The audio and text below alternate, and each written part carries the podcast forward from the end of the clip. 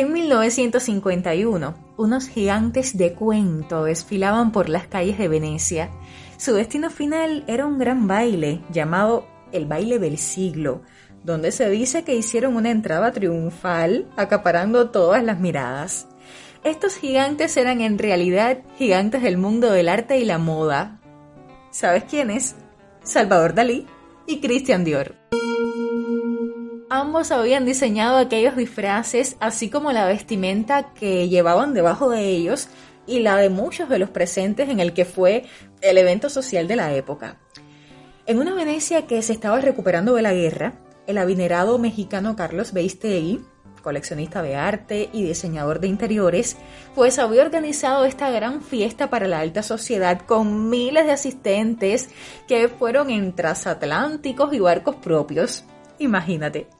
Para la historia queda registrado como uno de los momentos de colaboración de Dalí y Dior, y nos abre la puerta a un tema muy discutido, la relación entre el arte y la moda.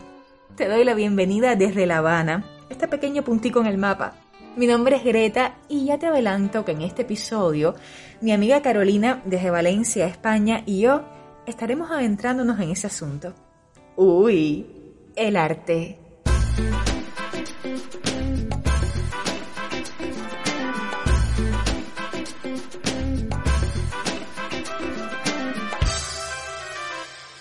Buenas, Caro, bienvenida. Hola, Greta, ¿qué tal? Ah, bien. Este tema me gusta, me gusta. Por cierto, ¿crees que la moda sea un arte caro? Mm, bueno, realmente yo diría que sí, porque, a ver, la moda requiere un nivel estético, eh, creativo. Pero, mm, por otra parte, si nos ponemos a pensar, no tiene la misma libertad del arte, ya que la moda tiene que ajustarse a una función, a vestir el cuerpo. Claro, tiene como que un pie forzado, ¿eh? Decía el diseñador francés Yves Saint Laurent que la moda no es un arte, pero para dedicarse a ella hay que ser artista. Ajá, sí. Yo, yo soy partidaria de un criterio similar, Greta. Aunque es una pregunta de la que podríamos estar hablando muchísimo. Como no, hay criterios encontrados respecto a esto, muchísimos debates, polémicas, desde hace años. Ajá, lo que sí no se puede negar es que el arte y el diseño han vivido una relación muy estrecha a lo largo del tiempo sobre todo porque muchos diseñadores de moda se han apropiado de estilos o movimientos artísticos y los han llevado a sus trabajos. ¿De qué manera, por ejemplo? Para ir aterrizando ya el asunto. Mm, bueno, vamos a ver. Eh, dentro de la historia del arte, por ejemplo, tenemos el Art Deco, que fue, tú sabes, un movimiento artístico que abarcó de todo. Arquitectura, pintura, escultura y también la moda. Y en esta época hubo un diseñador francés muy importante, que fue Paul Poiret. Todo un ícono en la historia de la moda. Sin dudas. Eh, para empezar, los diseños de Poiret descartaban el corset, ese artículo opresor, incómodo, de manera que las mujeres tuvieran más libertad en sus cuerpos. Eh, también aplicó desde aquel entonces, o sea, desde comienzos del siglo XX, estrategias de marketing que se usan en la actualidad, que incluía llevar el diseño no solo al vestuario, sino también a los objetos de mobiliario y del hogar y convertirlo así en un estilo de vida como hacen ahora muchas marcas. Hasta fue el primer diseñador en crear su perfume, una iniciativa que después ha sido muy recurrente, como, como todos sabemos. Así mismo, ya ahora todos los diseñadores tienen su perfume, pero eso antes no era así. Él fue un precursor en eso. Eh, además, eh, Poiré acostumbraba a moverse en un ambiente de arquitectos, artistas como Henry Matisse, Picasso, Modigliani, y es un claro ejemplo de un diseñador que se apropia de un movimiento artístico como es el Art Deco. De ahí que algunos de sus diseños sean piezas eh, holgadas, con esas líneas rectas del Art Deco, diseños extravagantes en general, con colores brillantes. Paradójicamente, Caro, un diseñador de su calibre se dice que murió pobre y en el olvido. ¿Qué cosa, eh? Sí, así mismo. Eh, es que eh, los tiempos fueron cambiando. Vino la Primera Guerra Mundial. Ese estilo lujoso de Poiret fue quedando relegado.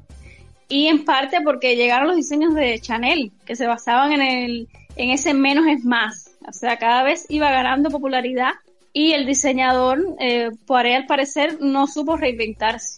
Está la anécdota de que Chanel y Poiret se encontraron una vez, ella llevaba puesto un vestido negro y entonces él le pregunta que a quién iban a velar Y ella le responde, ¿a usted, señor?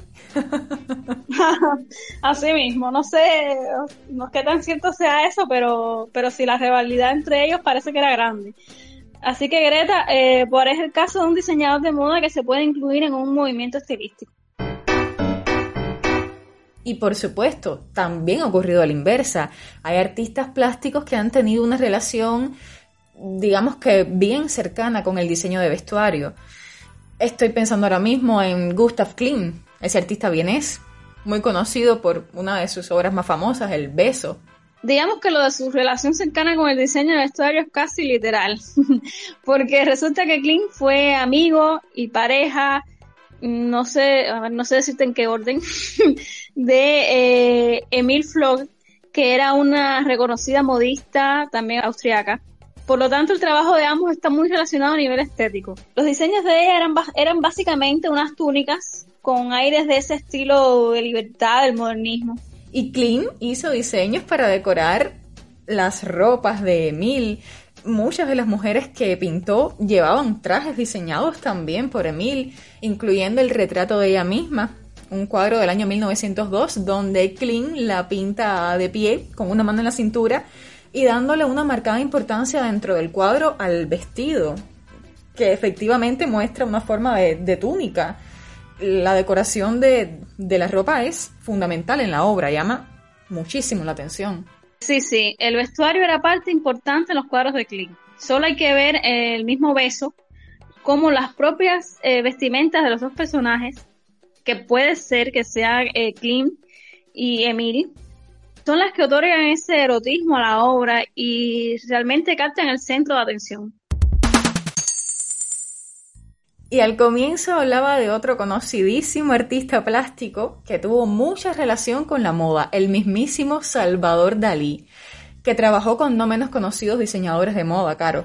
Ajá, como Christian Dior, que lo contaba desde el inicio, Greta, con aquella gran fiesta de disfraces. Pero sobre estos dos grandes hay mucho más que decir. Para empezar, la manera en que se conocieron fue muy curiosa, porque resulta ser que Dior fue galerista y expuso cuadros de Dalí. Y es allí eh, que surge ese vínculo entre ellos, un vínculo muy duradero, por cierto. Recordemos que estos dos hombres fueron figuras claves en su momento. Tenemos a Dior con el New Look y a Dalí con el socialismo. Un pequeño paréntesis, para los que no lo saben, la silueta del New Look buscaba resaltar la figura femenina con faldas amplias y entonces cinturas bien, bien estrechitas diferenciándose de esta manera de las formas rectas de Coco Chanel. Ajá. Y eh, seguramente muchos habrán visto en las obras de Dalí eh, figuras humanas, eh, esas figuras de cuyos cuerpos salen como cajones, bueno, salen cajones. ¿Cómo no? Que muchos los interpretan como una representación de la psicología humana porque cada persona tiene sus mm, cajones en la mente. O sea, esos recuerdos, esos pensamientos que están en el subconsciente ahí guardaditos, aislados, y pueden dejarse ver en cualquier momento. Por ahí va la cosa. bueno, pues en 1950 eh, Dalí y Dior crearon el, traje chiffonier que su nombre eh, ya nos va dando pistas, porque un chiffonier es una cómoda alta y estrecha que tiene cajones desde arriba hasta abajo. Así que ese traje chiffonier no era más que un vestido estilo Dior, pero con los cajones que sobresalían literalmente eh, la idea original de Dalí. También es muy conocida la colaboración de Dalí con la diseñadora de moda italiana Elsa Schiaparelli. De ahí sale el famoso sombrero zapato, que es eso mismo, un sombrero en forma de zapato de mujer con el tacón apuntando hacia arriba, algo que solo podría salir del mundo surrealista de Salvador Dalí. al parecer eh, a Dalí se le ocurre hacer este diseño de sombrero tan sui generis a raíz de una foto que le tomó su esposa Gala con un zapato de mujer en la cabeza y otro en el hombro. eh, sí, eh, bien sabemos que Dalí era tremendo. y el vestido langosta también viene de esa colaboración entre Chiaparelli y Dalí, que es un vestido que tiene que ver con otras de las creaciones del artista, con el teléfono langosta que había hecho en 1936 entonces, se trataba de un traje blanco largo eh, con la langosta eh, impresa en la parte delantera de la falda y lo lució nada más y nada menos que Wally Simpson, alguien muy conocida por convertirse luego en la duquesa de Windsor. Wow.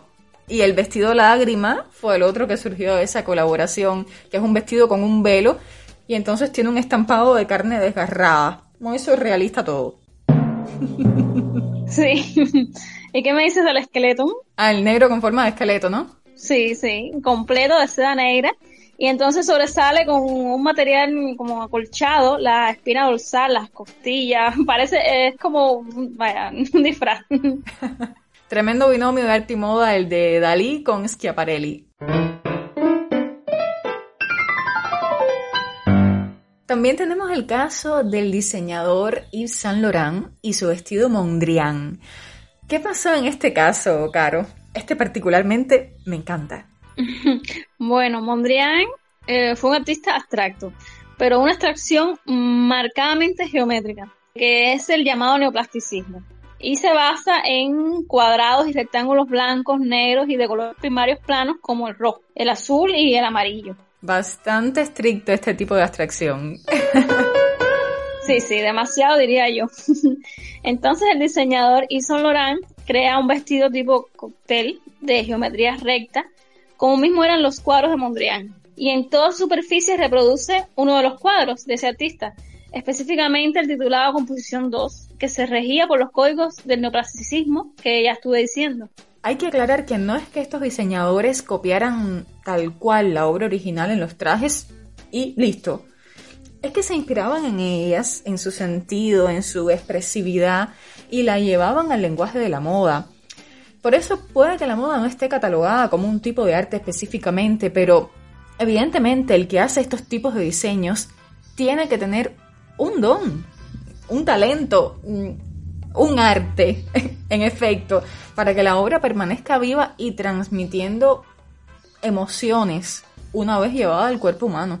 Y también estos binomios de grandes artistas con diseñadores eh, hicieron ensachar eh, las fronteras del arte. Lo llevaron a otro nivel, porque si te fijas ya no era la pieza aislada en una pared para que el público lo observara. Ahora el cuadro podía ir contigo. Como dijo el propio Yves Saint Laurent, que lo hemos mencionado muchísimo en este episodio, un pintor puede acompañar la vida de todos. Y este caso de Yves Saint Laurent haciendo suya la obra de Mondrian, eh, bueno, ocurrió en la década de los 60, pero en la actualidad Greta las casas de moda siguen colaborando mucho con artistas para enriquecer sus colecciones. Todavía puede decirse que la relación arte y moda es muy estrecha y pienso que lo seguirá haciendo. Sí, sí.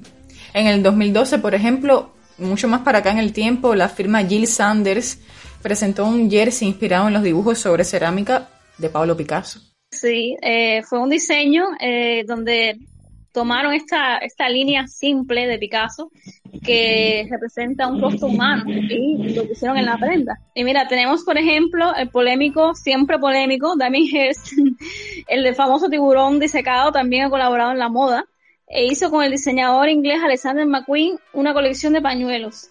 Hizo una bufanda carabela que se dice que estuvo mucho en tendencia y también lanzó una colección donde dejó impresa mm, no solo carabelas, eh, mariposas, esos estampados caleidoscópicos. Diseñó 30 pañuelos inspirados en su serie Entomology. Sí, sí, sobre esos pañuelos se habló bastante. Y curiosamente la última colección del diseñador Alexander McQueen antes de su fallecimiento por suicidio, desgraciadamente, estaba inspirada en el arte gótico, el arte religioso bizantino, e incluso utilizó estampados de obras del Bosco. Pues sí, y, mira, eh, Louis Vuitton ha tenido importantes colaboraciones con artistas contemporáneos, como Takashi Murakami, Yayoi Kusama, ambos japoneses, y ha creado colecciones de ropa y accesorios con las estéticas propias de estos artistas. Y ahora que mencionas, Caro, a Yayoi Kusama, mm, la firma Dior también ha trabajado con ella y hasta la actualidad, de hecho, continúa colaborando con artistas de diferentes nacionalidades varios han hecho ya sus versiones de la bolsa Lady Dior con su sello propio. De modo que cada uno de esos bolsos viene siendo mm, como una obra de arte en forma de, bolso que el consumidor puede llevar a todas partes. Sí, definitivamente parece que esta relación con artistas, eh, artistas que están de moda, funciona bien para las casas. Lo que quizás ya no es una relación como la de antes, como Dalí, Chiaparelli, por ejemplo, que para mí priorizaban lo artístico, o sea, creaban piezas que iban más al desarrollo del surrealismo que a lo realmente funcional. Nadie se iba a poner un zapato de sombrero. Eso creo yo. Ahora esas colaboraciones están más enfocadas hacia el mercado. O sea, se mantiene el objeto útil, el bolso, el jean, la bufanda, con una decoración basada en obras de arte. Obras de arte que resulten atractivas, muy llamativas. Digamos que el arte sigue siendo mm, como un medio para hacer más diversos los diseños, para crear nuevos productos de deseos. claro que con la exclusividad de llevar el arte de grandes artistas plásticos de moda, artistas que además son de obras muy llamativas. Como hemos visto a lo largo de todo el episodio, la moda es capaz de apropiarse de cualquier estilo, aunque em, la mayoría de las veces termina siendo una apropiación mm, con un propósito decorativo, digamos. De ahí que exista tanta polémica en torno a si la moda es arte o no. Quizás podamos hacer otro episodio donde nos centremos más en ese debate. Más adelante. Sí, seguro. Pues gracias, Caro, por acompañarme. Mm, a ti, Greta. Te acompañaré pronto en todo lo que quieras. Seguro que sí. Chao, Caro. Antes de finalizar, quiero invitarte a suscribirte a este podcast si te gusta el arte, por supuesto, para que no te pierdas nuestros episodios, que subimos uno nuevo todos los martes. También puedes seguirnos por Instagram, ahí aparecemos como arroba podcast y en esa página ponemos el complemento visual de todo lo que aquí escuchas. Recuerda que este es un podcast que hacemos cuatro amigas, Jenny, Gretel y nosotras, Carolina y Greta. Todas desde ya ansiamos reencontrarte en un próximo episodio. Uy, el arte.